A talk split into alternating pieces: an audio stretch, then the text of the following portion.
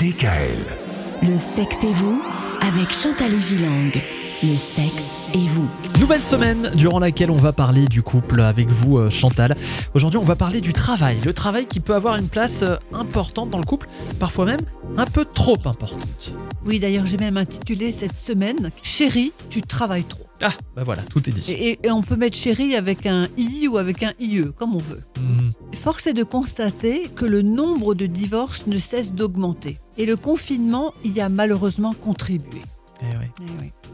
Les cadres battent tous les records De quoi De divorce de divorce, 60% de divorces Chez dans les la cadres population des cadres. Waouh Alors on peut se poser la question, peut-il être possible de concilier carrière, enfant, maison, amour, sexualité Vous voyez, ça fait un programme énorme Mhm. et très ambitieux. Bon, on, a, en- on a envie de croire que oui. Les couples entre 25 et 40 ans sont véritablement dans l'œil du cyclone. Il faut tout faire, il faut tout être, tout avoir durant cette période de la vie.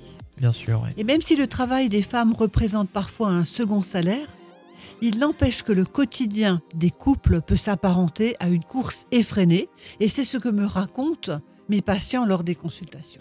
Alors qui travaille trop Pourquoi Comment En plus, on est dans une situation particulière avec ce confinement parce qu'aujourd'hui, il y a du télétravail et de plus en plus. Et ce télétravail a généré des situations différentes et inédites, je Mhm. dirais.